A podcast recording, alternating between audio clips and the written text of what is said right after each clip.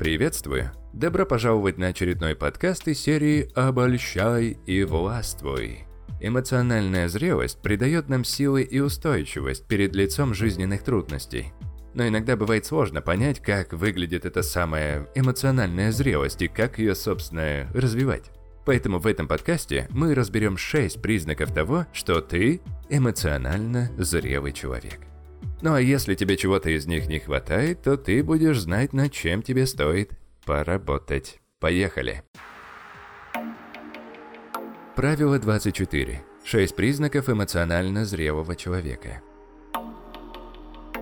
Во-первых, эмоционально зрелые люди не очерняют своих бывших или людей, с которыми разорвали контакты в своей жизни. Это, конечно, не означает, что тебе нужно закрывать глаза на все проблемы, которые способствуют расставанию. Это значит, что ты понимаешь, что в большинстве случаев оба человека сделали свой вклад в разлад этих отношений, даже если это значит просто оставаться в токсичных отношениях. Так что, если ты замечаешь, что говоришь, насколько безумными были твои бывшие, то это уже звоночек.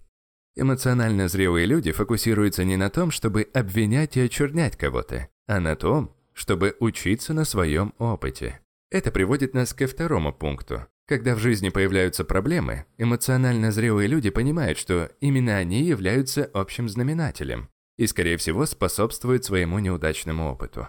К примеру, если ты постоянно сталкиваешься с определенными негативными отношениями, к примеру, если уже несколько партнеров тебе изменяли, то ты понимаешь, что несмотря на то, что, естественно, они в ответе за свои нарушенные обещания, но, вероятно, ты тоже делаешь в это свой вклад. Хотя бы тем, что тебя изначально привлекает подобный тип людей. Но при этом не стоит из-за этого, конечно, загоняться, дружище. Вместо этого тебе стоит учиться на своем опыте, посмотреть на себя со стороны и внести какие-то изменения.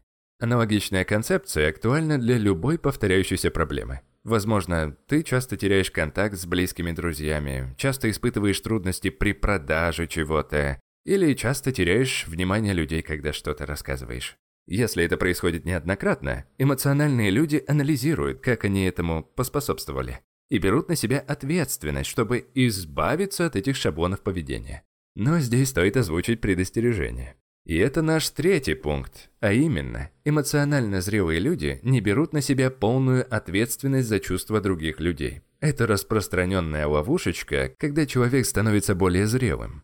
И чтобы не чувствовать себя жертвой, они начинают брать ответственность за все.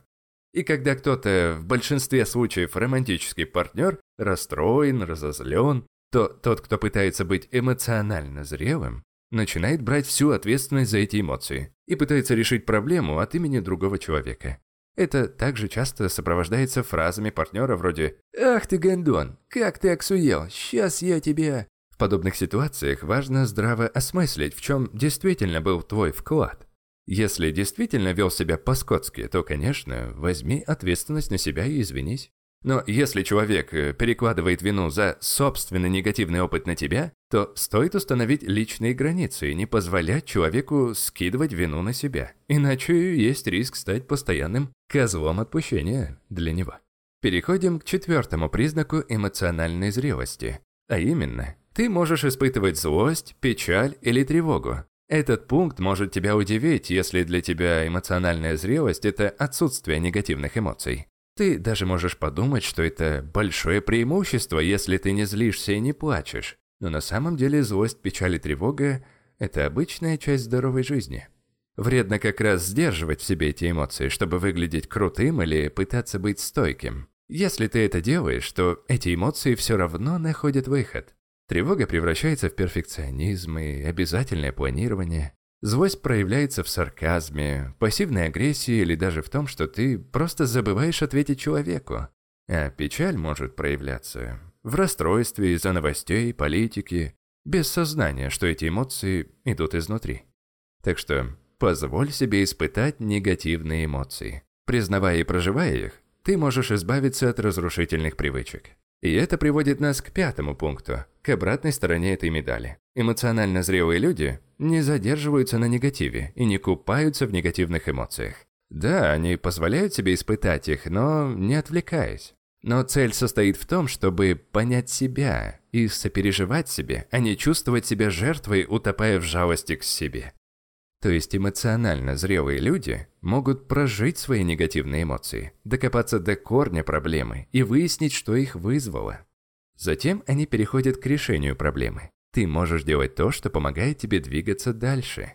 Иногда этому способствует толчок, чтобы мотивировать себя физическими нагрузками, а иногда нужно дать себе время, пространство, чтобы расслабиться и проанализировать себя.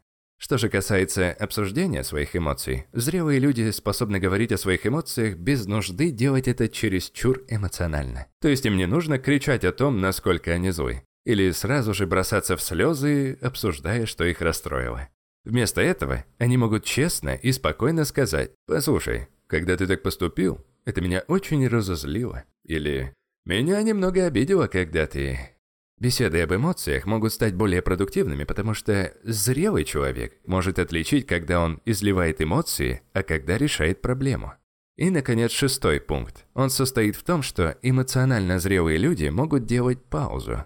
Они зачастую действуют в более медленном темпе под давлением. Перед лицом агрессии они могут сделать глубокий вдох и подождать пару секунд, прежде чем реагировать. Это позволяет принимать более эффективные решения, при этом демонстрируя уверенность.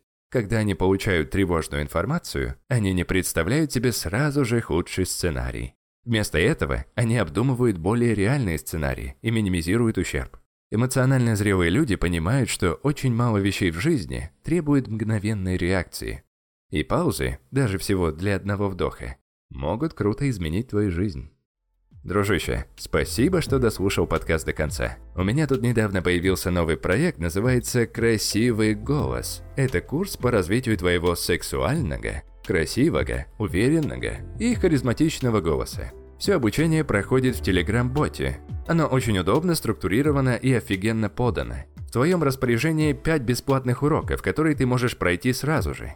В начале своего турне ты можешь пройти проверку, записать 20-секундную версию своего старого голоса. И когда пройдешь 5 уроков, ты можешь записать новую. Сравнить, опупеть, охереть и уже подумать о приобретении полноценного курса, в котором присутствует полное собрание необходимых тебе инструментов, чтобы развить красивый и уверенный голос. Рекомендую, кнопочка будет ниже. Еще раз спасибо за прослушивание. Всего самого высококачественного. И услышимся в следующем подкасте. Пока-пока.